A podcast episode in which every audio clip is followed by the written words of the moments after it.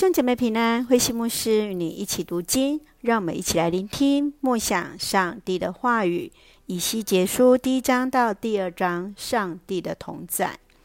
以赛亚书、耶利米书和以西结书这三本被称为大先知书。以西结书总共有四十八章，分为两大段落。第一章到第二十四章是被掳前的警告。二十五章到四十八章是被掳后的预言，整本书主体是盼望复兴和荣耀。以西结被称为盼望的先知，指向那在绝望当中的盼望。整本书论到上帝的荣耀，安慰坚固那被掳的百姓，确信上帝的拯救，必向那迫害他们的列国施行公义与审判。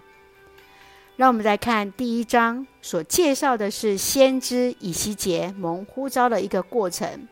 上帝提测的异象当中来呼召了以西结，在这里，以西结所看到的那四个活物，就是上帝的使者基路伯所看到的光，代表着上帝的同在与盼望。在第二章来提醒百姓，虽然被掳到了巴比伦当奴隶。上帝依然爱着他们。上帝要先知以西结吃下书写上帝审判的书卷。让我们一起来看这段经文与默想。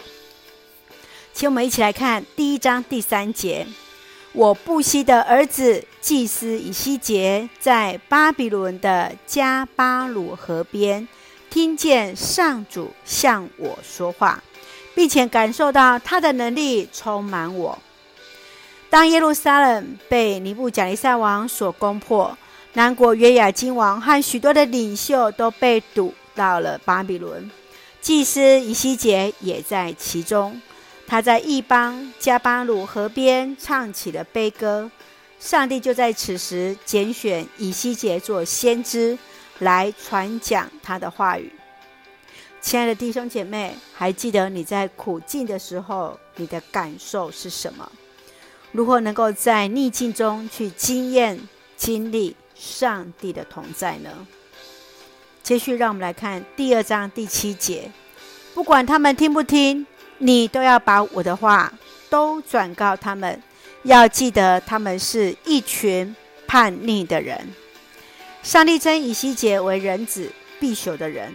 上帝要让以西结清楚知道人的有限，有一天必然朽坏。除此之外，上帝更赋予他一个重要的职分——先知，为他向他的子民传达话语。你认为先知的职分是什么？你对以西结的认识有多少呢？愿主来恩待，让我们一起来学习。让我们一起用第一章二十八节作为我们的金句：这光彩跟彩虹一样。这就是显明上主临在的光辉。是的，在以西结书，我们要不断去看到上帝的同在。上帝在这当中显明他的光光彩，如同彩虹般。让我们一起用这段经文作为我们的祷告。亲爱的天父上帝，感谢上帝深爱着我们，带领我们新的一天有主同行。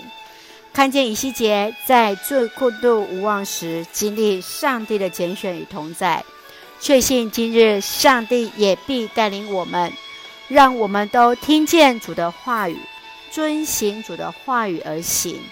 谢谢主赐福教会与我们所爱的家人身心灵健壮，恩待我们的国家台湾有主的掌权，使我们都与主连结。做上帝恩典的出口，感谢祷告是奉靠主耶稣的圣名求，阿门。弟兄姐妹，愿上帝的平安与你同在，大家平安。